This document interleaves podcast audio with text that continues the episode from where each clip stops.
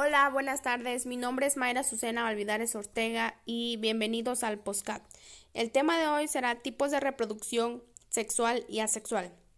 ¿En qué consiste el tipo de reproducción sexual? Bueno, el tipo de reproducción sexual consiste en que tienen que ser dos progenitores, uno del género femenino y otro del género masculino, en el cual el nuevo individuo generará características de cada uno de ellos de tanto del género masculino como femenino.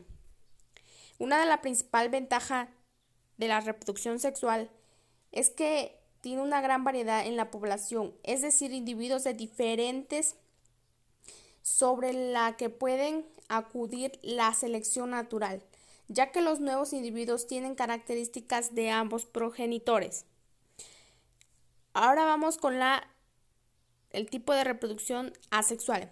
Bueno, el tipo de reproducción sexual es en el cual se necesita un solo progenitor para después em, de sucesivas mitosis pueda generar una enorme población de descendientes, todas exactamente iguales.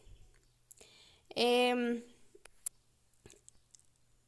eh, una de las principales ventajas del tipo de reproducción asexual es que un solo individuo puede generar muchos descendientes exactamente iguales. Bueno, hasta ha sido todo por hoy. Eh, si tienen alguna duda pueden ocurrir, pueden acudir en este postcat y gracias.